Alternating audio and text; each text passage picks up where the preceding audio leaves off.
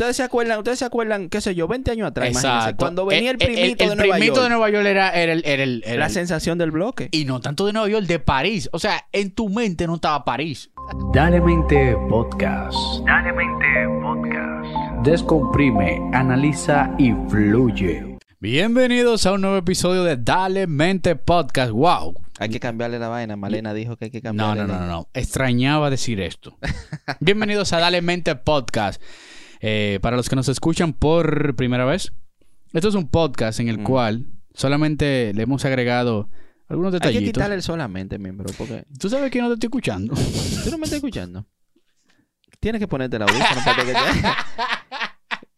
Claro, porque él tiene dos audífonos, pero él cree que DJ y se quitó uno. Entonces no me estaba escuchando. Ahora sí los estoy escuchando. Tengo que, tenemos que cambiar todo eso. No, claro que no. Pero lo bueno no se cambia. Claro que no. Ramón- Como el Don Isidro de hoy. ¿eh? Señores, estamos grabando un martes, pero realmente íbamos a grabar un lunes. ¿No te suena un poco atípico de que yo te escribiera un domingo para grabar? Yo creo que por el tiempo que no... ¿Qué Teníamos pasó? mucho que no grabábamos. Oye, lo que pasó. Yo estaba viendo una serie con mi amada esposa, Lene, y, y estaba pasando algo en la serie. Y yo dije, tiache, a esta gente le pasa esas cosas porque no actúan como la mafia eh, italoamericana. El Mm. tema de la Omertá. ¿Omertá era que se llamaba? Omerta, el código Omerta. el, el código Omerta. Y yo como que, como que me llegó un sentimiento y dije, concho, pero yo como que me estoy desactualizando, como que en ese momento de mi vida yo tenía como más, eh, más fluidez a la Sí. hora de, de poder argumentar. Y como que me quedé corto y dije, no, necesito, necesito retornar a darle mente. Tenemos que volver a darle mente, a compartir ideas. Sí. Mira, Ramón, esto es un ejercicio bueno. Claro que sí. Un ejercicio bueno para ustedes también que nos están escuchando. Un ejercicio bueno porque aunque nosotros toquemos temas que no son de la actualidad, como casi todos los podcasts que se hacen, pero en esto que, en esto que resido, o sea, ver cómo Claro. cosas que ya pasaron eh, se replican muchísimas veces en el diario vivir. Claro. Y yo creo que inclusive es mucho mejor, señores, porque, o sea, no solamente actualidad es importante. Eh, hay que ver las ideas, porque lo que hoy es actual, mañana va a ser pasado, pero las ideas continúan. Y digamos que la historia y lo que le ha pasado a mucha gente Es lo que nos- cíclico. es- es lo claro y es lo que nos ayuda a nosotros a seguir a tener un mejor camino Y un mejor entendimiento. claro claro que sí En el día de hoy vamos el a tocar... tema del día de hoy señores Se- El primer dominicano. Ah, no, Balaguer. Ey, ven. Claro, Balaguer, Me gustó el de. Balaguer. Tuvo Sí. muy, buen, muy buena aceptación. Sí, Y por ahí mismo, Balaguer eh, entra en un periodo después de la era de Trujillo. sí, Eh, pudiésemos decir que él tuvo un periodo en, en, en ese, en ese, esos 30 años de Trujillo, él tuvo eh, un accionar político, pero él ya como figura, como el gran Balaguer, eh, fue el post eh, la era de Trujillo. Pero en la era de Trujillo había un pillín, había un bad boy, un pillín. un bad boy, que puso la bandera dominicana en alto de una manera no tan positiva, O, una man- o de una manera peculiar, una ¿verdad? manera peculiar. Claro. ¿De aquí no estamos refiriendo, Ramón? Porfirio. De- es de Porfirio que tú estás hablando. Porfirio. Vamos a hablar de Porfirio. Vamos a hablar de Porfirio. Señores, vamos a hablar de Porfirio Porfirio, Rubirosa. Rubirosa. ¿Y por qué estamos hablando de Porfirio? Vi este libro en Casa Cuesta que no me paga, pero siempre lo patrocino. Eh, Dale mente, utiliza los libros de Casa Cuesta. Este libro es de Pablo Clase Hijo. Se llama Porfirio Rubirosa, el primer playboy del mundo. Yo me lo tiré en una sentada en una mañana. Me gustó tanto. ¿Te gustó el tema? Y se lo mandé a Ramón y Ramón me dijo, hay que darle mente a Hay eso". que darle mente, señores. Porfirio Rubirosa. Vamos a comenzar de una vez. El departamento de infancia. El departamento de infancia. Eh, Porfirio Rubirosa, señores, dominicano. Oigan el título que, que le ha dado el mundo, ¿verdad? El primer Playboy, Playboy del mundo. Del mundo. Que realmente no es el primero. Eh, hubieron muchos Playboy. Pero él fue el que nació en una era donde los medios de comunicación ¿verdad? tenían mucha fuerza. Y básicamente fue el más famoso. Sí. Él, él, él, él acaparó el jet set. Exacto. Él fue... Es como cuando... Yo siento que también las redes sociales han quitado un poco los Playboy. ¿Sabes por qué?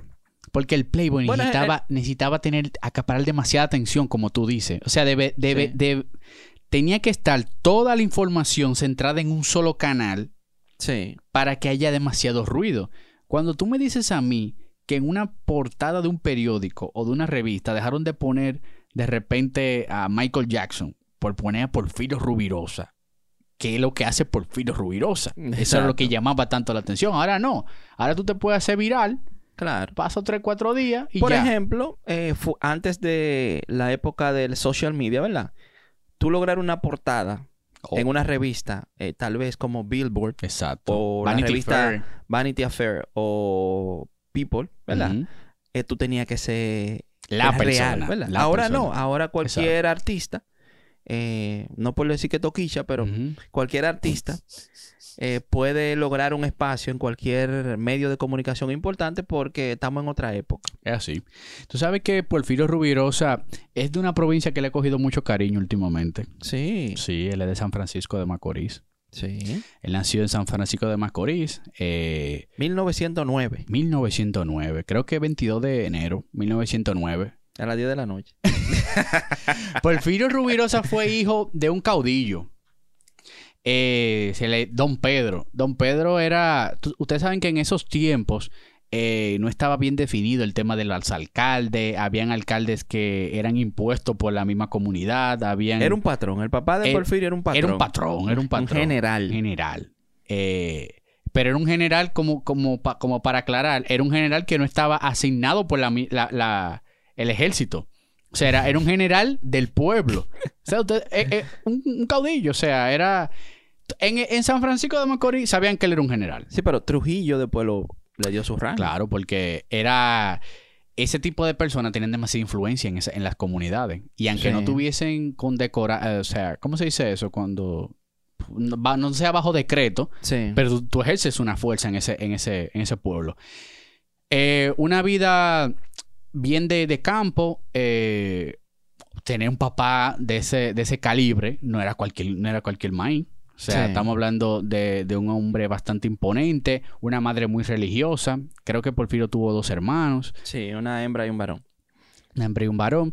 Pero Porfirio eh, siempre tuvo como que un poco ligado a la vida diplomática porque su papá, eh, como tú dices, luego... ¿Cuántos años volaste ahí? Eso es lo mío. Eso es lo mío. Tiene, algo que aportar en ese estrecho.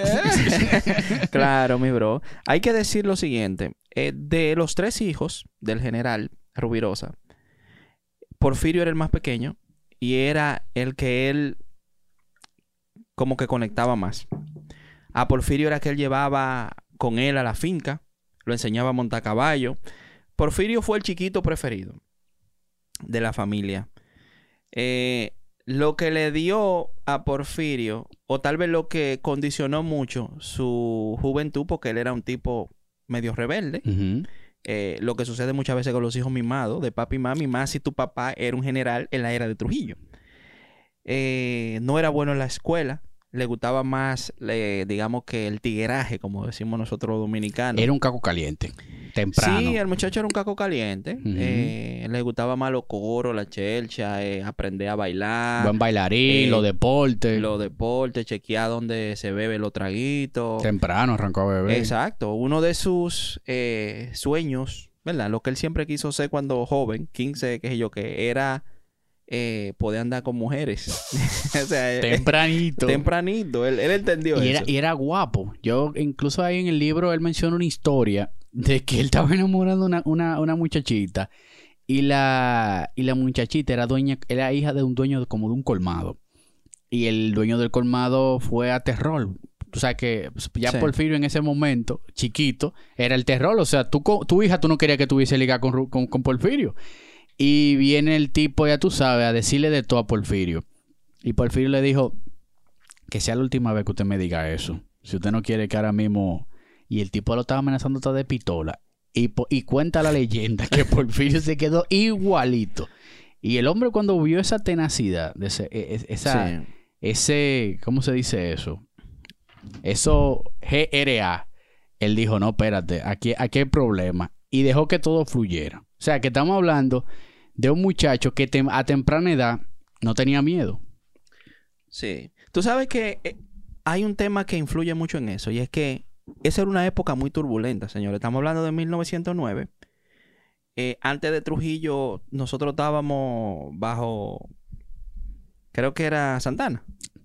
Santana, Cáceres, toda esa Exacto. La política aquí, aquí los presidentes no duraban tres años. Desiderio. Eso era, eso era, óyeme, era tanto así que en un pueblo tú te enterabas que había un presidente y, Y al otro y día, hubo un golpe de Estado. golpe Por eso fue que. Trujillo vino a Mandaria, de que a mí no me van a partir la cabeza. Eh, que ustedes pueden enterarse un poquito más de eso si ustedes van al, al capítulo de Balaguer que hicimos anteriormente. Y estamos hablando de que de los de los bolos, de los coludos, de Horacio Vázquez. o sea, Exacto, Horacio Vázquez. Era, era, era una. Era una época difícil. Además de que era una época eh, que estaba muy cerca de la Primera Guerra Mundial y de la Segunda Guerra Mundial. O sea, ahí había muchos conflictos. Y, y yo creo que eso condicionó mucho eh, también la vida de, de Porfirio, Sí. hijo de un general, que vivieron en París un tiempo, muy cerca de la guerra. Ellos, ellos estuvieron allá cuando, A los 17 años. cuando Alemania invadió París, ellos estaban allá. A los 17 años, para el 1915. Esa- Sí. eh, eh, ¿Cuándo más o menos Alemania inv- invadió París? Eso fue para la, La guerra no- segunda. La guerra no arrancó en el 14. La primera. Ah, pues fue ahí. Fue ahí que. La primera guerra mundial. Entonces ahí es que por, eh, a, a- a don Porfirio, al papá de Porfirio, lo mandan como diplomático para Sí. París a los 17, no, eh, lo mandan tempra- a temprana edad sí. y, y Porfirio, eh, el, el- el general, tuvo que mandar a sus hijos a diferentes lugares y manda a Porfirio a París. Y Porfirio creció toda su infancia en, en París. O sea, que por eso es que yo no entendía antes de leer a Porfirio cómo era que Porfirio había llegado a ese nivel.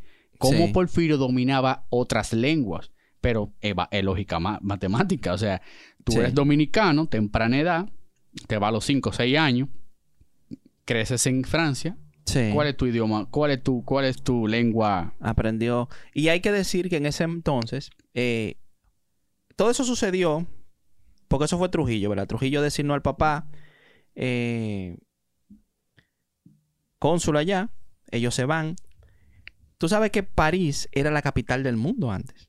O sea, ¿En serio? sí, París era la capital del mundo. ¿Cómo así? Claro que sí. Estados Unidos creció y se, y se formó capital. Fue después de la Segunda Guerra Mundial. Cuando ellos ganaron la guerra. ¿Entiendes? Pero París, todo el mundo quería irse a París.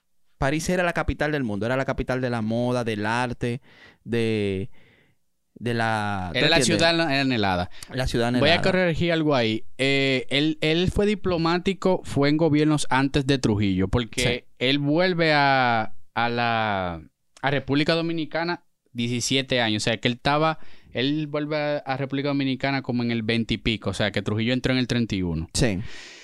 ¿Qué pasa? Era un tigre movito, mucho problema en la escuela. Incluso el papá de, de Porfirio comenzó a desmejorarse mucho a nivel de salud. Y uno de, la- de los grandes tormentos que, que tenía el papá era Porfirio. Sí. o sea, era, era, era complicadito Porfirio. Pero llega el primer hito. Y ahí ahorita tú me dices que te metí volando cosas. Pero llega el primer hito Dale, dale, que ya nuestra audiencia está acostumbrada.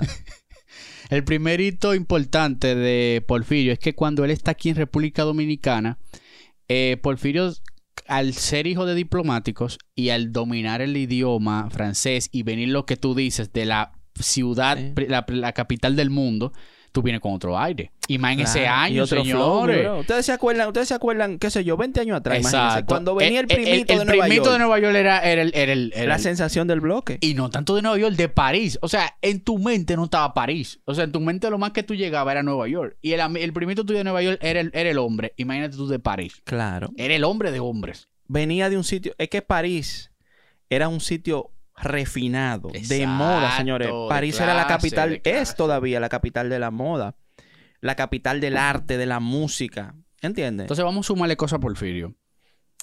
Buen mozo. Temprano, joven, buen mozo. Alto. Estili, esti- eh, ¿Cómo se dice? Estilizado. ¿Cómo es? ¿Cómo? con le- estilo. Con estilo. Con estilo, clase. Sabía bailar. Sabía bailar. Deporte. Cultura. Ya tenía mucho, ya, ya, ya, ya tenía un, ta- estaba amueble esa cabeza. Sí. Y entonces eso súmale el tema del idioma y de las relaciones que ya él había adquirido en París. Country Club, 1931. Se encuentra con Trujillo. Con el jefe. Pero eso no fue casualidad que él estaba en el Country Club, ¿verdad? Porque él ya pertenecía a una clase. Sí. Ya él pertenecía a una clase. Y también él era de los pocos hombres que sabía jugar polo, señores. Polo es un deporte para gente Polo de, de po- más dinero que el golf. Sí. El polo tiene que tener un caballo. Entonces, él, él aprendió a jugar polo, le gustaba, era agresivo jugando. ¿Entiendes? El tipo era guapo, no le tenía miedo a nada. Y cuando Trujillo lo ve, Dice, oh. hay que decir que él lo conocía, porque él es hijo de Sí, Pedro. Él es hijo. eh, No, y que. Y Pedro ayudó a Trujillo Exacto. a llegar a, don- a la presidencia, porque Claro. Pedro, el papá de Rubirosa, colaboró con, o sea, con Trujillo, el golpe de Estado, para que Trujillo fuera presidente. Ya él conocía al muchacho. Que tú sabes que me gustó mucho en el libro que habla mucho del golpe de Estado. Porque Trujillo era un militar. Sí. Pero señores, la, la capacidad que tuvo Trujillo para dar un golpe de Estado en ese tiempo fue buena. O sea, estamos hablando que Trujillo ya tenía todo el muñeco armado. Sí. Chiachi, se me olvida el nombre del presidente en, en en- en- ese- actual presidente. Si tú me puedes ayudar a buscarlo. Ese actual presidente, él era hombre de confianza, Ramón Trujillo. Y Trujillo, cuando el presidente le dice, mire señor, eh, se está complicando en Santiago la situación. Trujillo le dice, no, no, no, no, no, eso está, eso está bajo control, despreocúpese, que eso solo están, están hablando más de la cuenta. Mentira, eso era real. Y cuando vino a ver el presidente, lo tenían atrapado. Manuel de Jesús Troncoso. Exactamente, lo tenían trancado en el palacio y Trujillo nada más le dijo, eh, mire, esto es un golpe de Estado. Eh, yo le recomiendo a usted que salga de... suelte todo, que allá te- está todo controlado. O sea, Trujillo ya tenía un entramado completo en el país muchísimo antes de que el presidente se enterara y, tu- y pudo mantener la calma. O sea, que ahí no hubo que un derra- derramamiento grandísimo de sangre. Pudo dar un golpe de Estado, por decirlo así, limpio. Sí. Conoce con el Country Club a Porfirio y en ese momento se estiraba mucho de que Trujillo absorbía a ese tipo de personas. ¿Por qué? Casa Talento. Casa talento. Él tenía que tratar, porque Trujillo no era querido en la clase alta, No, no. porque Trujillo no era de la clase alta. Entonces, había una, había una población silente, porque no podía hacer ningún arrebatar contra el gobierno de Trujillo, Sí. pero había algo silente. No, y él quería mucho ser aceptado. Sí. O sea, eh, casi siempre Él tuvo muchos temitas así como de inseguridades y eso. digamos que de las personas que son o habían sido reprimidas antes por las clases sociales, ellos siempre quieren ser aceptados. Y Trujillo, aunque era el presidente, él quería ser aceptado por las clases porque él venía de abajo. ¿Entiendes? Entonces él vio a Rubirosa como un instrumento. ¿Verdad? Este, de muchacho, poder este muchachito es joven Exacto. habla varios idiomas. Señores, pero aquí la gente, o sea, el que habla inglés ahora todavía es un, ¿cómo te- un privilegiado, o sea, o tiene muchas oportunidades. Claro. Imagínense en el 1931, ¿verdad? El que hablaba francés El que te hacía una historia que sea de Francia, ¿ya? En el 31, pero todavía ahora tú, ¿cuántos franceses ¿Cuánto, tú conoces? exacto. ¿Cuánta gente que habla Señores, ¿ustedes cuántos franceses conocen? Si usted ve una gente que le dice, yo soy de París, No, hey, y te voy a decir algo, Ramón. Cualquiera puede ir a París. El punto es ir a París y vivir la vida de París. Porque que él vivió la vida Él de París. de París. O sea, él fue un parisiano. Sí. Él iba a todos los paris, él comía toda la comida. Conocía a todos los delincuentes. Voceo, delincuentes, mujeres, bebida, Ah, bueno. droga, alcohol, todo. O sea, él vivió Sí. la vida Hay de que hablar, por ejemplo, ahora que tú mencionas el boxeo, el boxeo fue su papá, el general, Claro. que lo metió a boxeador, eh, porque él era un poquito, él era debilucho, Era era, flaco. flaco, Ujú. eh, como una manera de que él se endureciera, ¿verdad? Y también como una manera de, dis- de- de que cogiera disciplina, porque era un muchacho un maldito loco. Dijo, déjame ver si este muchacho en el boxeo Y coge le fue cabeza. bien. Y le fue bien. El tigre se dio un tolete de boxeador, ya tú sabes. Porque él, él, él, hay que decirlo, el factor, o sea, la, la virtud, él la tenía. O sea, él era un hombre talentoso, Y era guapo. era guapo. Trujillo le dice, eh, quiero que tú seas parte de mi eh, escolta. Y él dice, eh, déjame pensarlo. Sí. Dijo, con Trujillo, estamos en este gobierno. Porque él vino en crisis también. Sí, o él sea, vino en crisis. el papá le cortó el agua y la Y luz. estaba, estaba, estaba, Inclusive estaba él vino de Polizonte en, un- en un, en un barco. Porque mientras él estaba en París, su papá, ¿verdad? Era quien lo, lo costeaba y todo eso. Pero el viejo Pedro se dio cuenta de que esa no- ese muchacho no iba a llegar a ningún lado. y empezó a cortarle, eh, digamos agua que la- el agua y la luz, como decimos nosotros. Empezó a, dar, a dejar de darle dinero. Y él tuvo que venir sin dinero eh, y caer aquí. Entonces ahí fue que él vio la oportunidad como Trujillo de engancharse. Creo que lo enganchó como teniente de una vez. Usted es teniente. un teniente de una vez nombrado. Pero ¿qué pasa? Que, que desde que inició la vida, por decirlo así, política de, de, Rubi- de Rubirosa, él nunca se dejó llevar por las reglas. O sea, estamos hablando que él siendo teniente, él tenía cosas que él no podía hacer. Él iba a la Sí. fiesta con Trujillo y, y él veía a una mujer que quería bailar y él se le olvidaba que era teniente. él se le olvidaba que era teniente y bailaba.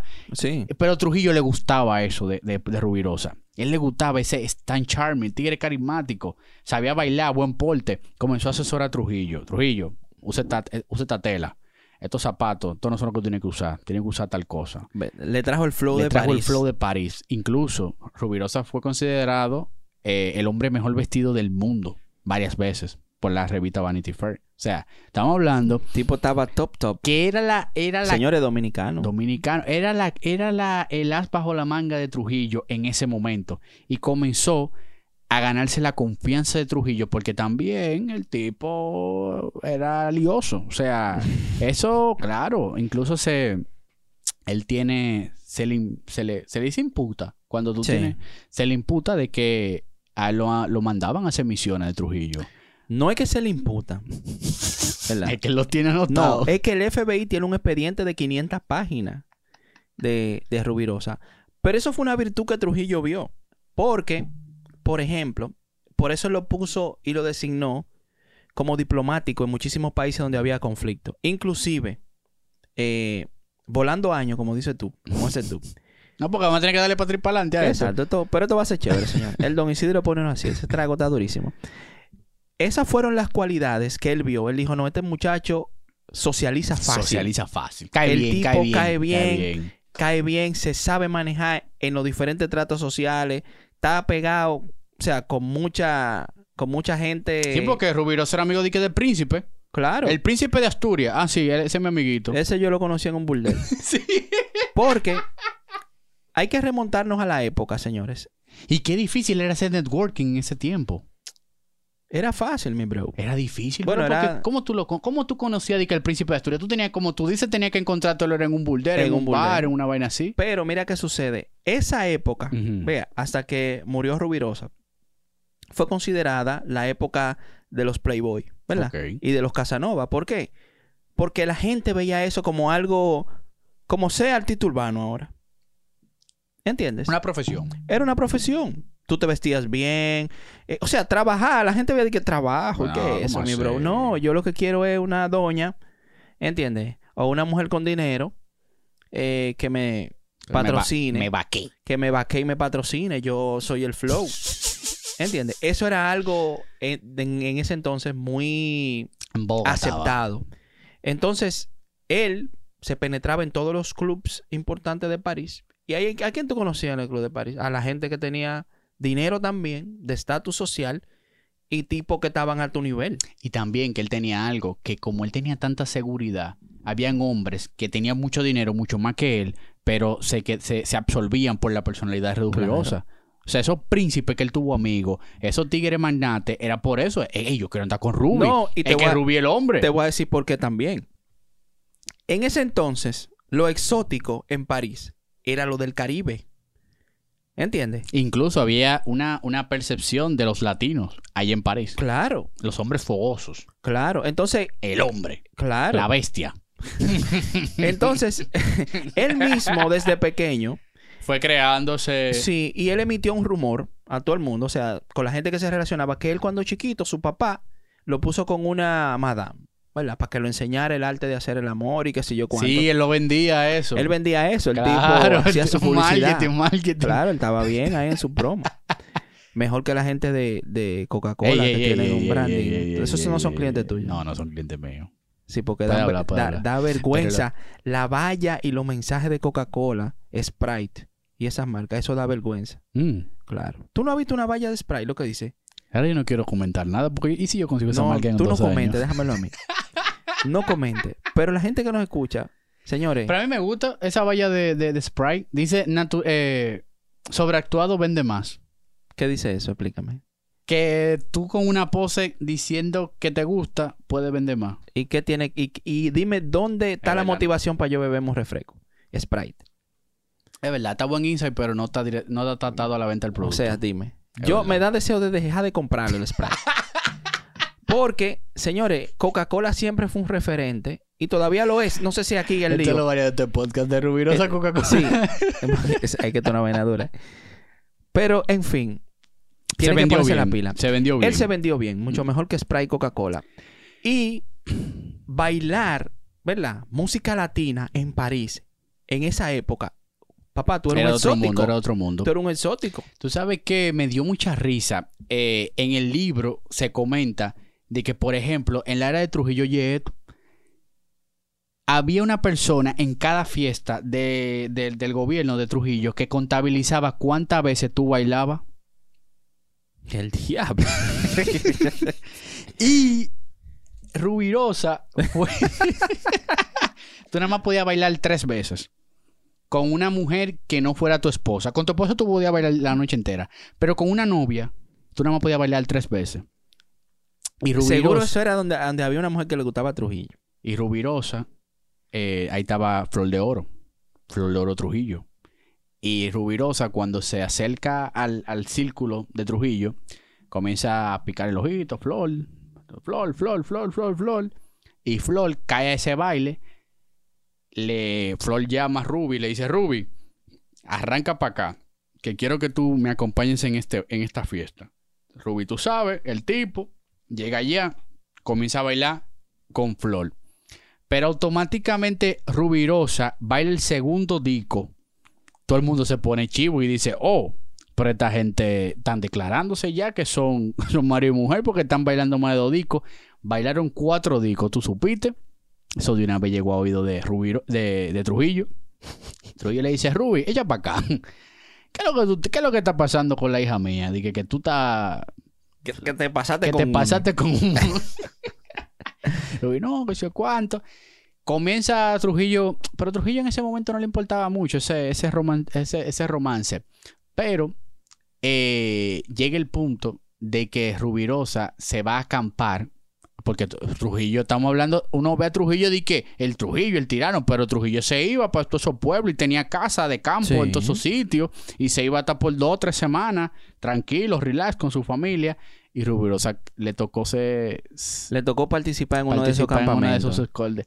Y ahí fue que ese, ese amor comenzó a florecer A florecer Él- con flores. con flores. Porque, Porque él dice, él, dice él- que, él, que él realmente estaba enamorado. Dice. eh, pero él, eh, no de que enamorado, realmente. Él estaba detrás de su propósito y él le gustaban las mujeres y ese era el flow de él. Pero en ese campamento fue que él pudo acercarse a ella un poquito. eh, y fue más o menos lo que permitió que ellos entablaran esa relación.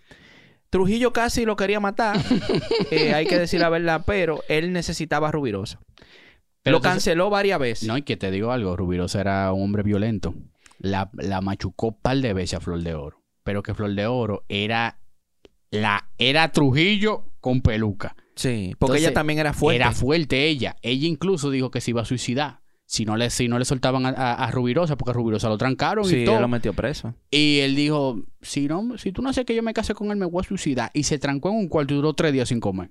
Sí, ella era otra trujillita. Y cuando Trujillo dijo, ah, no, pero este es más fuerte que yo. Eh, Ruby, ven, ven, muchacho, ven. Y ven. lo casó. Cásense, cásense. Vamos a, vamos a este relajo, vamos, cásense. vamos, vamos a casarnos. Y hay una historia que yo creo que era como que tú no te podías divorciar. Como después de cuatro años, tú como que no te podías divorciar si no era por un decreto, una vaina así. Y Rubirosa se quería divorciar de bienvenida. Y aprovechó. y digo, vamos, a- vamos a modificar esta ley. Vamos a cambiar esto. Para que ustedes se puedan divorciar. Pero Flor de Oro se quedó marcada por, por Rubirosa. Ella, Sí. ella se mantuvo durante toda la vida de Rubirosa intermitente. Claro. Ella iba a París de vez en cuando Claro, estando él con otras. a ver su Ruby. Ella se le apareció. Porque, por ejemplo, Porque de- Ru- después que se casaron. Eh, ellos se mudaban para allá. Después que se casaron, eh, Trujillo mandó a Rubirosa a varios sitios. Inclusive, ¿verdad? Él lo mandó a Emba- Alemania. Embajador de, de todos los lados. Exacto. Flor de Oro y Rubirosa fueron representantes de República Dominicana en los Juegos Olímpicos que hicieron allá en Berlín, que Hitler hizo. Inclusive, y estaban cerca. O sea, él Wow. conocía las habilidades de Rubirosa para relacionarse con la gente y él le interesaba, yo no sé para qué carajo. Flor de Oro era fea. Yo no sé, porque andan una foto media extraña. No, pero te voy Cuando viene a ver, Tú vas a ver esta foto, tú horrible. bueno, comparada con las mujeres que él andaba. Com- eso es lo que te iba Pero- a decir. Comparada con las mujeres que le han Pero tú dado. sabes que ella era como media también, ella no era fea, ella, No, ella tenía su encanto. ella tenía encanto una belleza exótica. Bro, Ella tenía una belleza exótica. Shrek 2. Ella tenía una belleza exótica. Repítelo después de ver esa foto. No, esa foto está rara. ¿y qué pasa? Rubirosa, eh, este tigre no paraba. Él se, él se aquietaba como por dos meses. Dos meses, te casaste dos meses, pero cuando Se pasaban aburría. esos dos meses se aburría, él mismo lo decía. Yo me Sí. aburro, me aburro. Estaba en París, comenzó a, a ver mujeres, eh, y le llegó una carta a la casa de, de los Rubirosa Trujillo. una mujer que él la conoció una noche solamente y ya la mujer le había mandado carta. Gracias por hacer que mi verano iniciara tan bien. ya tú sabes. Y Flor de Oro. Se le apareció allá. Esa era Daniel, la actriz. Esa fue después. Ese fue el dolor de cabeza de, de Flor. Daniel. eh, espérate, ¿cuál es el nombre de ella? Daniel Eh, era... Daniel Darius. Sí, Era una actriz. era una actriz. Considerada la actriz más bella del mundo. Porque Rubirosa era alta gama. Alta gama, mi hermano. y no de alti y no de ¿qué es alta gama? Viva, el- altísima. Era alta gama. Sí, señores, realmente la historia de Rubirosa es sorprendente. Él tuvo el vaqueo de Trujillo para lograr muchas cosas, pero la habilidad de que ese tigre de San Francisco de Macorís se codeara con príncipe, con reyes, tuviera cerquita de Hitler, ¿verdad? Ujú. Lograra tener relaciones con las mujeres más bellas y las más ricas. Porque tuvo relación con las dos mujeres más ricas Sí. del mundo. Tuvo, tuvo ejemplo, para que ustedes entiendan. Porque sería bueno como resumir la vida amorosa de, de, de- de Rubirosa y después chin a chin desglosando. Él tuvo, lo voy a hacer cronológicamente. Tuvo con Flor de Oro. Después se aburrió de Flor de Oro. Comenzó- le gustaban los ambientes europeos. se metió con Daniela Darius. Daniela Darius, la mejor actriz del mundo, bla, bla, bla. Después de eso, él se mete con Doris Duke. Y estamos hablando nada más de, de las mujeres alta gama. Exacto, porque de lo, de lo demás no Sí, sabemos. Estamos hablando de las mujeres alta Exacto. gama. Estamos hablando de Doris Duke, hija de uno de los tabacaleros más grandes del mundo. Y dueña de compañía de energía. O sea, la, la- la mujer más rica del mundo. Mucho dinero. Hasta el punto de que le regaló hasta bombardero. Pero lo vamos a, de- vamos a desglosar O sea, más, no, no, no, no, no, no, no. Mi hermano, una novia, una esposa que te regale un bombardero, o sea, un avión de guerra en el 1900 y pico, por ahí. Un dinero. ¿Entiendes? No es ahora de que una Porsche Cayenne, Un dinero. un bombardero, un campo de golf le regaló. Un Le dinero. regaló como 25 millones de dólares. Esos son los regalos de boda, ¿no? Prendas, prendas, Prendas. mucha prenda. Una villa, un castillo de tres niveles, qué sé yo cuánto. La funda. La funda. Entonces, no obstante a eso, ¿cómo, cómo él llega a ese tipo de personas? Rubiroso era un hombre espléndido. Para que ustedes entiendan, y, y- y en este que me voy a detener un poquito, Barbara Hutton, que fue la que le dio el nombre de Playboy. ¿Tú sabes que el nombre de Playboy salió de Rubirosa? Yo creo que Porque oye, oye, oye, ¿cuál es la versión que se dice? el nombre de Playboy es más viejo. Pero vamos a escuchar la versión que se dice. La versión que se dice es que ella, a una entrevista a Vanity Fair, ella dijo que Ruby es el mejor juguete que una mujer rica puede tener. Sí. Y de ahí es que sale el tema del Playboy. O sea, el juguete, el hombre juguete, que era rubirosa. Ahí está lo que hablamos, señores. Yo entiendo que él fue quien lo popularizó. Pero ya se venía hablando de Playboy ¿Verdad? mucho antes. Era de un niño rico que tenía dinero y hacía lo que quería. Por ejemplo, Howard Hughes, que fue uno de los magnates de la aviación de- en Estados Unidos, que tenía una empresa que se llamaba Hughes Tool Company. Él era un Playboy. Había muchísimos Playboy. Ah, era otra connotación que tenía. No es que era otra connotación, lo que pasa es que Casanova, Casanova no, Rubirosa fue que lo popularizó porque Vanity Fair, Claro. ¿entiendes? Las mujeres más ricas del mundo. El, el- o sea, el nombre estaba hecho, ya, pero él fue quien lo popularizó y a él fue que la, la media, ¿verdad? Los periódicos, eh, la televisión, Broadway, Ujú. porque que, papá, no es lo mismo el playboy del barrio que se El casó playboy. con la mujer más rica del mundo. Estamos hablando que Bárbara Hutton era la dueña de la cadena 5 y 10. O sea, era, era como la sirena desde República Dominicana. Y Bárbara fue después de, De Doris Duke. de Doris Duke. Sí. Porque Bárbara Hutton tenía el apodo que era de Poor Little... De, de Poor Rich Leader. ¿Cómo era? The Poor Little Rich Girl. Que era la pobre niña rica enferma. Sí, porque ella era media Era muy enfermosa. Entonces, ¿qué pasa? Ahí que vengo con el encanto ¿Tú de sabes qué ella le dijo? ¿Qué le dijo? Ella le dijo, eh, ya tú te divorciaste de Doris y ella tuvo su turno, yo también quiero mi turno. Eh, vamos a casarnos. Y él le dijo por la fecha. Porque yo te voy a decir algo. Él creó la fama y se acostó a dormir. Porque Doris Duke fue que lo buscó a él.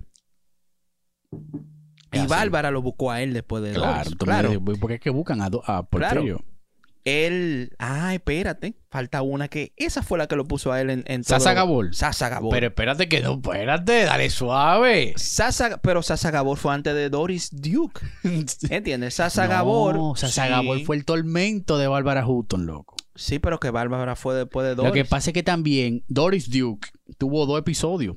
Doris Duke tuvo episodio, season 1 y tuvo season 2 después de Sasa Gabor. O sea, las mujeres que estaban con Rubirosa nunca querían salir de Rubirosa. Sí. Él, tú ves, Sasa Gabor No, fue ese, la realmente... puso, ese lo puso a loco al. Sí, esa loco, le loco, gustó. loco, loco. Él se benefició mucho porque Sasa Gabor era pila de famosa. Era, era la modelo, era una modelo austrohúngara y había grabado una par de películas que eso fue. Claro, La de Broadway. Ella fue la que lo puso Sí, a ella fue en- la que en ya, allá arriba. mainstream. Tú sabes que, que, que con Bárbara Hutton fue que yo me di cuenta el encanto de Rubirosa. ¿Tú sabes lo que hacía Rubirosa? Él agarraba todos los días porque ella vivía enferma. 55 días duraron casados. Sí, y creo que fue aquí en República Dominicana que se casaron, que Trujillo hasta la, la mandó por decreto de que era dominicana. ¿Sabes lo que es eso?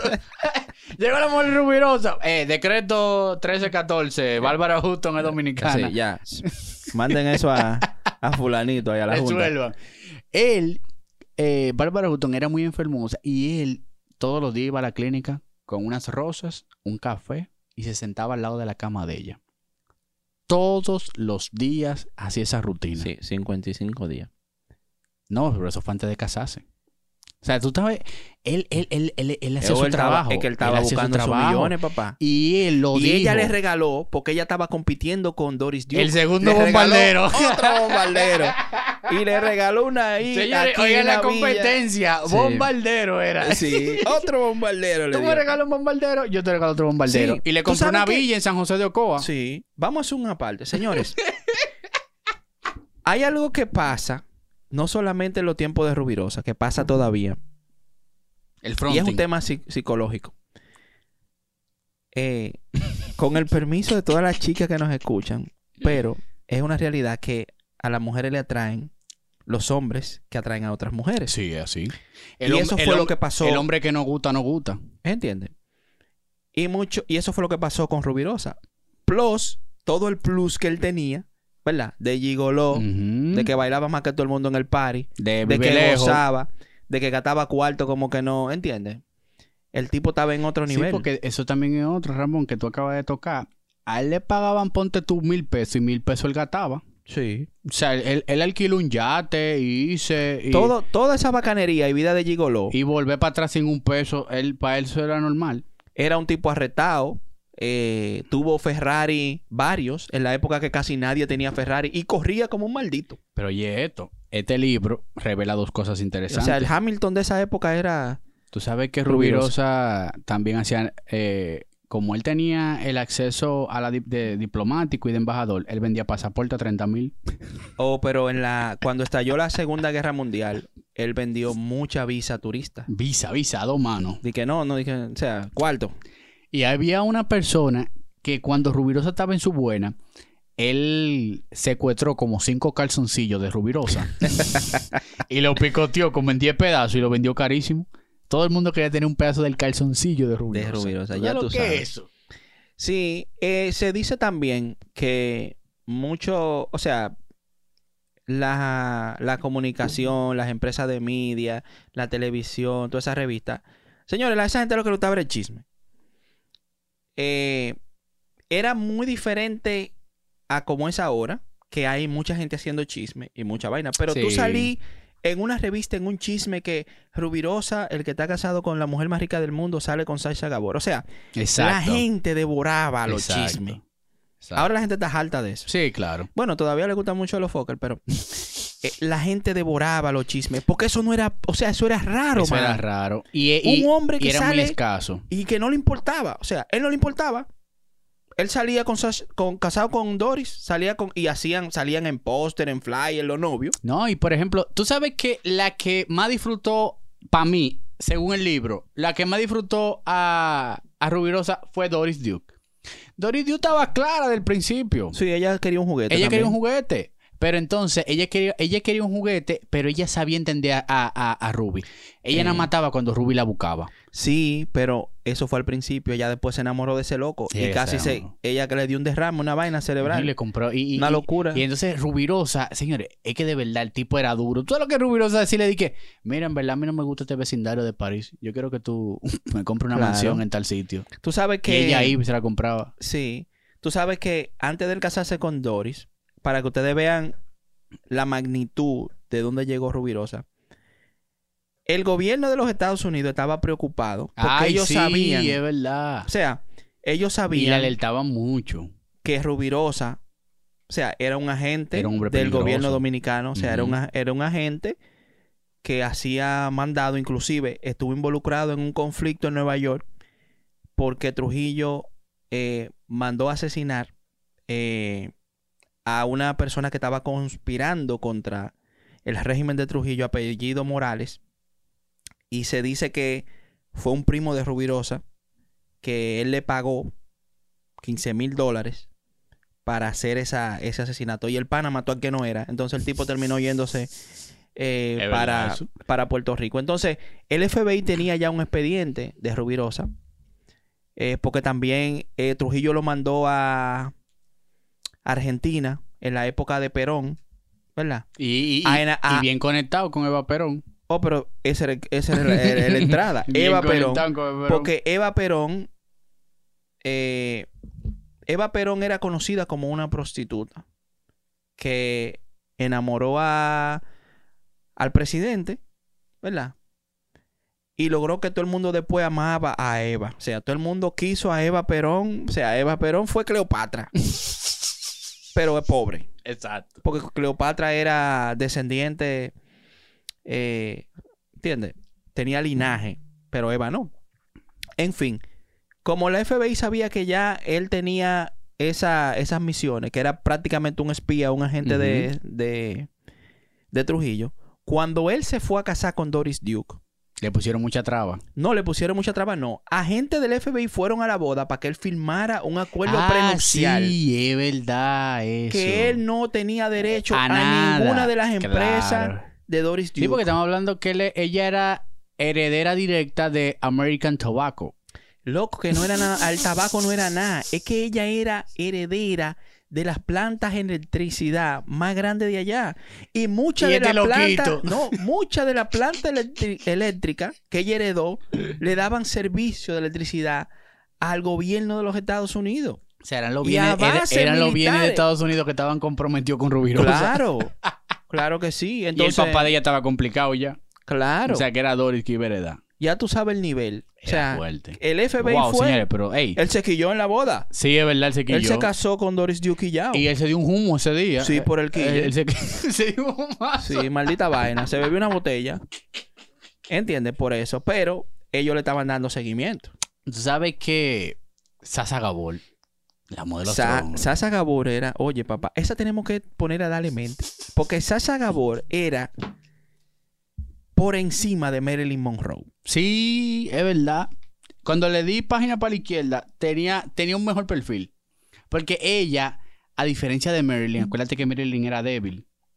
De Sí. mente. Ella no. Ella era dura. Y Claro. puso a cancanía, como dicen por ahí, a Porfirio. Estamos hablando que Sasa Gabor fue el dolor de Bárbara Hutton. Bárbara Hutton ya era una... una- estaba entra- entrada en edad y Sasa Gabor entra a la vida de Rubirosa en una fiesta en París. Rubirosa, eh, automáticamente Sasa Gabor llega a la fiesta, le alertan que Rubirosa está ahí, pero que tenga cuidado porque un hombre peligroso. Y la manera en cómo Rubirosa aborda a Sasa Gabor fue diciéndole que le permitiera al menos el poder quedarse una noche en el hotel cerca a la, a la, a la habitación de Sasa Gabor. Tú estás escuchando esa cotorra. O sea, yo no quiero amanecer contigo. Yo solamente quiero que tú me permitas poder dormir cerca de tu habitación. Y a él se le dio, pero tú supiste lo que pasó después.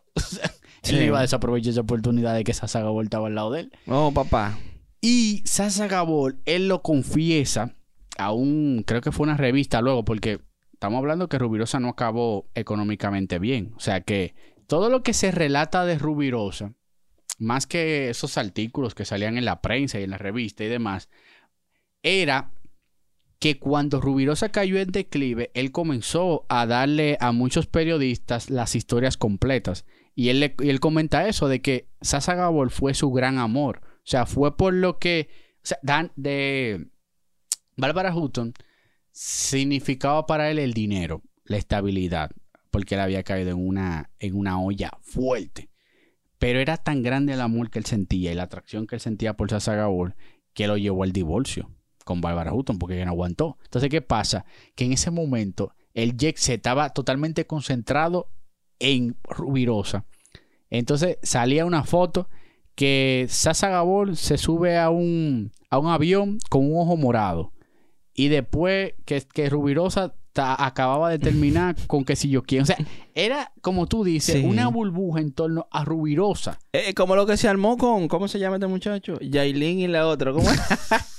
Yailin y Anuel. Sí, una chelcha así, pero en esa época tenía mucho más peso Pero- pero porque no había... nivel, otro nivel. Claro, porque es que no había tanta gente de que famosa y tanto vaina espectáculo. y ¿Tú sabes que Rubirosa, para qué daba Rubirosa? Rubirosa daba para cuando los magnates querían divorciarse de su mujer y que se comprobara adulterio, decían que Que Rubirosa... salió con Rubirosa. Incluso Rubirosa decía, pero es que yo no conozco esa mujer que me están diciendo. Y decía, no, no, no, no, no, la mujer mía cometió adulterio y vámonos para la corte porque se acotó con Rubirosa. O sea, Rubirosa era el handicap de, de- de muchísimas eh, tratueques, por decirlo así, de esos magnates. O sea, Rubirosa llegó a ser el dolor de cabeza de Sí. muchas personas, pero también llegó a ser Bueno, inclusive se dice que él recibió el disparo eh, por eso, porque él recibió una vez un Sí, disparo. él, él andaba para una fiesta con unos diplomáticos griegos y, y en ese tiempo la, la persona con la que él salía eh, era una nazi totalmente declarada y lo ametrallaron eh, Sí. el, el vehi- el- el vehículo y una de las balas llegó al hígado y las probabilidades de que él sobreviviera era una en un millón. Tanto así que le sacaron la, la bala. Creo que era Daniel. Eso era cuando él estaba Creo con que Daniel. Sí, creo que era en el tiempo de Daniel. A Daniel le acusaron de haber estado con, con los nazis. Y, y bueno, a él también lo vincularon con eso. Y la, y la bala le dijeron que solamente iba a durar cinco días. Que si en esos cinco días él, él podía sobrepasar esa, ese, ese tema, podía vivir. Pero que después no había na- nada que hacer con el hígado. Y el normal. ¿Tú sabías que Rubirosa era estéril? No, no sabía eso. Él, él, por el tema de, de- de montar caballo, eh, él tuvo un tema ahí con su aparato reproductor. o sea, que la. Como tú te acuerdas de Winston Churchill, que hablábamos de la perra negra, de la depresión que tenía Winston Churchill. La perra negra de Rubirosa era ese, ese tema de no poder tener hijos. O sea, él no podía procrear. Oye, qué vaina. Un gigolo que era estéril. O sea, ahorita era tan un atributo para esas mujeres ricas de que Rubirosa fuera estéril porque no iba a tener hijos. O sea, no iba, no iba a seguir el, la, la generación. Sí. Bueno, eh, digamos que para algunos eso puede ser un problema, Pero para él era, no era pero nice. para él eh, no poder tú que, eres concebir hijos- tú que eres padre, ¿tú te imaginas tú ya estar condicionada a que no puedes tener hijos? Vamos a seguir hablando de Rubirosa. Eso está fuerte. Eso está fuerte. Y tú como hombre, o sea, esa virilidad y, ese, y esos talentos y esos logros que tú has podido conseguir, que tú, que tú no puedas perpetuarlo en el tiempo, eso, eso realmente es complicado. Rubirosa, la dinámica que tuvo con Trujillo fue una dinámica un poco complicada porque Ruji- Trujillo se hartó de Rubirosa. O sea, estamos hablando que Trujillo mandaba a Rubirosa para Argentina, pero Rubirosa estaba en Londres. Sí. Ruby, ¿dónde tú estás? Eh, no, eh, estoy aquí en él- Argentina, y yo, que- pero yo tengo una, una comisión allá y no te encuentran. Ah, eh, no, en Londres que yo estoy. Ah, voy ahorita. Yo te, eh, ando en el avión que me regaló Doris. Eh, no, realmente, o sea, hay mucha gente que esa vida de, de espía, de gigoló, de proxeneta, o sea, eso yo creo que inspiró muchas historias y muchas sí. películas. James Bond. Dicen que sí, pero no. Sí, sí, sí, sí. sí. O sea, posiblemente influenció Sí, en su momento, aunque hubo muchas eh, personas que, o sea, que eran, que eran así, pero yo creo que la parte de espía, porque antes sí había mucho Casanova, inclusive de París. Tú sabes que como en Francia se permitía tú tener un chateau, ¿verdad? O un, Un apartamento chateau. lleno de mujeres. Oh, un chato es un apartamento de una mujer. Un chateau es, es como Una- un tipo de casa. un tipo de, exacto, de, de vivienda.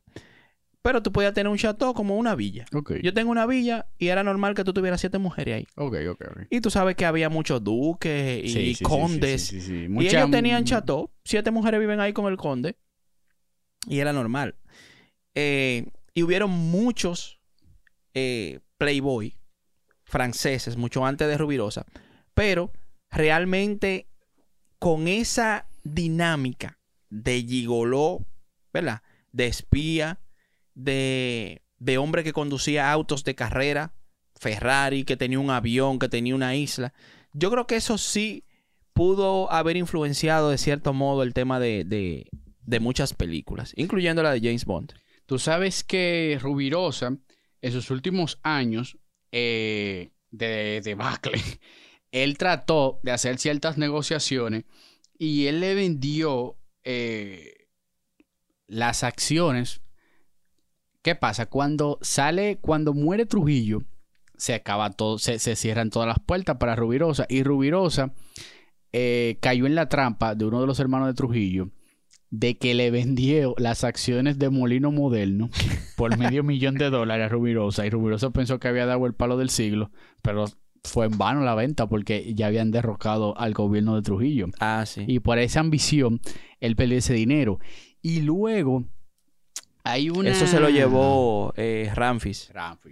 El hijo de Trujillo, cuando se fue al exilio, se llevó como 250 millones de dólares con él.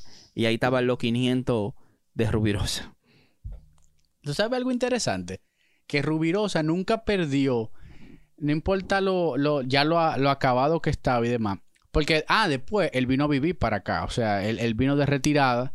Y algo interesante de Rubirosa, que él nunca perdió como esa, esa, esa, ¿cómo decirlo?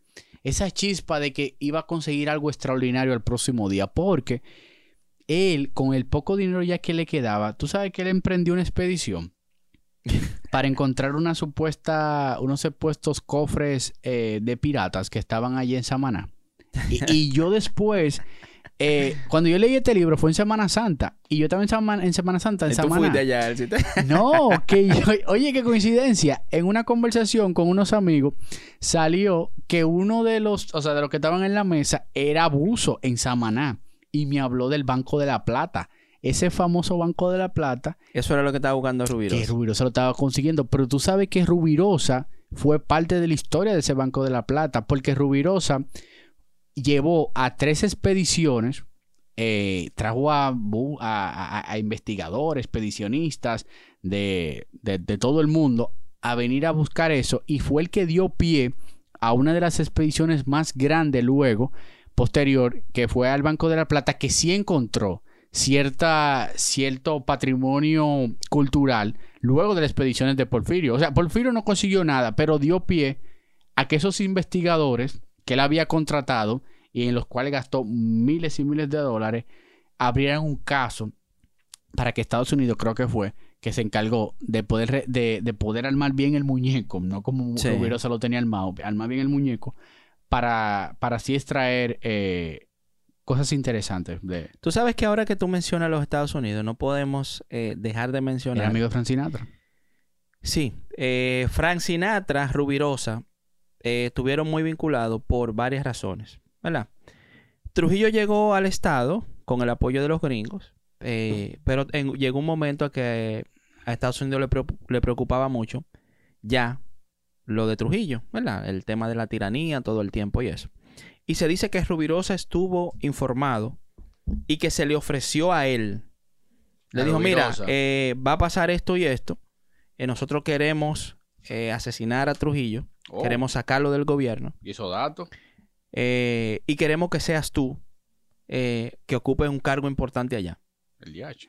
¿Verdad? Eso es lo que se, se dice en los documentales y, y- y en algunos manuscritos. Y él, por supuesto, declinó, pero sí estuvo al tanto de, de lo que se estaba moviendo contra Trujillo.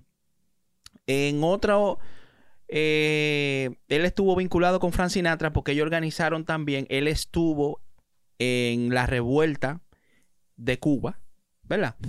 Trujillo lo envió a él, Él fue, emba- a ven- él- él fue el último embajador eh, antes... eh, eh, durante el gobierno durante- de Batista, exacto. antes de, de que llegara Fidel. Antes de Fidel, él fue el, el último embajador. Exacto. bueno, eh, a- a- cabe mencionar que el próximo embajador después de Rubirosa fue, era mi suegro. ¿Tú viste que esa coincidencia? Cuando él me lo dice, dije, no, que el, el, el embajador antes de mí fue Porfirio Rubirosa. Y yo, ¿qué? ¿Cómo así? y mi mente como que ve acá. Entonces, ah, espérate, que antes de Fidel, o sea, hubo una recesión muy fuerte Claro. de que el tema diplomático no se daba. Entonces, Sí. él entró ya de... Es, claro, él entró en el mandato de Fidel, mi suegro, pero... Pero el, el, el anterior era Porfirio Rubirosa. Y, y, y yo creo que esa historia se tiene que repetir en muchísimos países. Que tú, Claro. tú ves la lista de embajadores y ahí estaba Porfirio Rubirosa. Entonces, por el 17 tema, 17 embajadas fue. por el tema de del interés de Estados Unidos eh, buscar la manera de sacar a Trujillo del gobierno, fue que Rubirosa tuvo acceso a los Kennedy. Oh, que se le relaciona mucho a los Kennedy. Y Rubirosa, él, él estaba en yate y todo con los Kennedy. Rubirosa hay estuvo de cerca de los Kennedy Sí, full.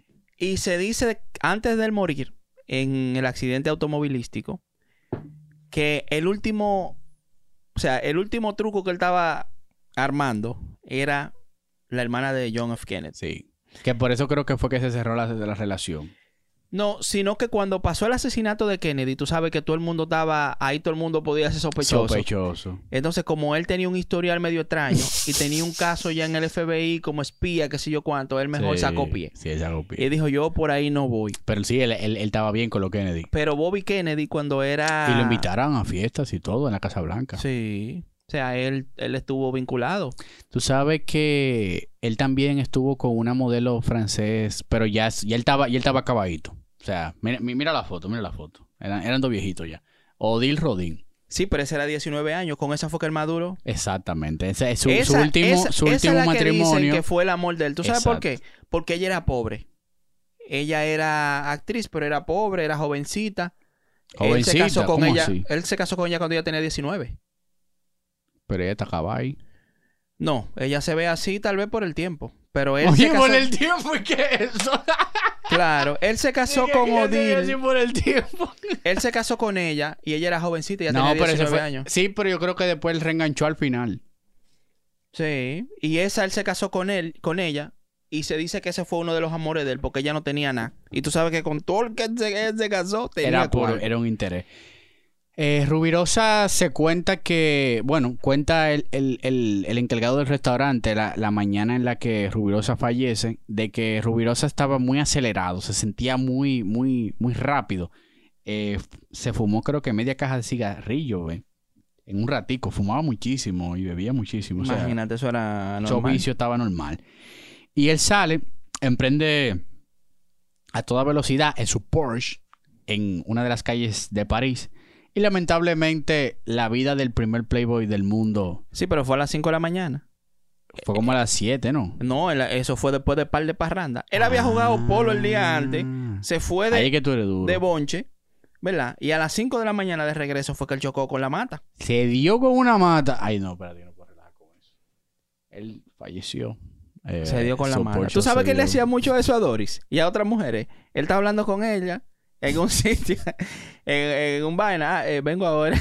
y venía el otro día. Hablamos ahora, vengo ahora.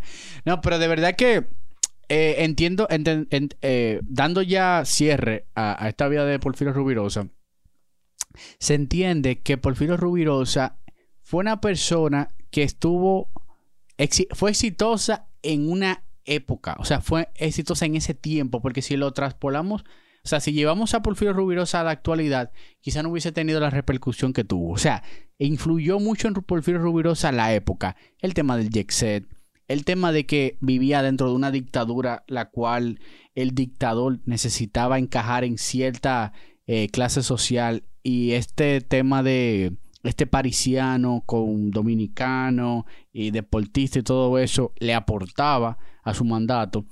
También sumándole a todo eso el tema del marketing que él pudo manejar en torno a él. O sea, estamos hablando que las mujeres más ricas del mundo querían estar con Rubirosa. Todo el tema diplomático, todo el tema de la eh, militar. Creó un personaje que se inventaron muchas historias, pero que tuvo un gran porcentaje de realidad. Que fuera el primero y el último Playboy exitoso del mundo. Considerado así por, por, varias, Sí. por varios eh, periódicos de Estados Unidos. O sea, fue el primer Playboy que llegó hasta allá arriba y el último. Porque es muy difícil.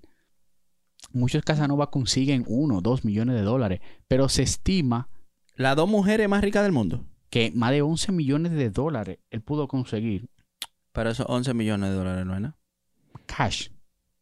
Pero Doris le regaló muchísimo cuarto ese tigre, loco. Inclusive, ella le pagó, después que se divorciaron, 25 mil dólares todos los meses hasta que se casara. El DH. Para que lo sepa. Pero era como un fronteo entre mujeres. Eh, hubo un poquito de eso porque ella, ta- ella también era una niña spoiled, ¿verdad? Ella era una niña mimada con mucho cuarto. Ella estaba impuesta a tener lo que ella quería. Ella dijo, yo quiero rubirosa. ¿Entiendes? Dame a Rubirosa. Pero, o sea, la historia de Porfirio, señores, es realmente es increíble. De película, de, De película, película. De película. De película. y, y, y tú sabes que me preguntaron cuando estaba leyendo el libro, ah, ¿usted es de ese libro? Es que hay que escuchar ese tipo de cosas para que uno realmente se dé cuenta de qué está hecho el mundo. Sí, claro el que mundo sí. necesita de esos personajes. Claro que Esos sí. personajes, de cierta manera, generan un entretenimiento, generan una... Yo creo que Porfirio Rubirosa sacó a relucir muchas cosas que estaban pasando en esos extractos sociales. Y la gente conoció República Dominicana. ¿De dónde que es Rubirosa? De ese pedacito de tierra. ¿Ustedes se imaginan eso, señores? Los gobiernos, el FBI, eh, Príncipes, los sultanes, príncipes, los sultanes, los zares. un dominicano cerca de Hitler. Yo creo que el primer dominicano que estaba cerca de Hitler. ¿Entiendes? Ahí sentado cerca de Hitler. Que no fue por ser el más inteligente o el más científico, no, pero Habilidoso. Ese sí es el más habilidoso. Y puso la bandera de República Dominicana en alto, pero quizás no como Odio- los no todos tan quisieran. alto, di que, di que no tan alto. Tú sabes que yo soy muy open mind y yo siento que sí que eh, Yo creo que, bueno, eso muy, es muy de- de- depende mucho de la al manera de final tú que ver se hayan vida. logrado, ah, o sea, varios documentales, películas y vainas que mencionan a Rubirosa, libros, eh, mencionan a República Dominicana. Ram- Ramón, el entretenimiento es parte de la vida. Claro que sí. O sea, no todo, Claro es, que no sí. todo es guerra. No todo es Claro libros. sí. Tú puedes generar.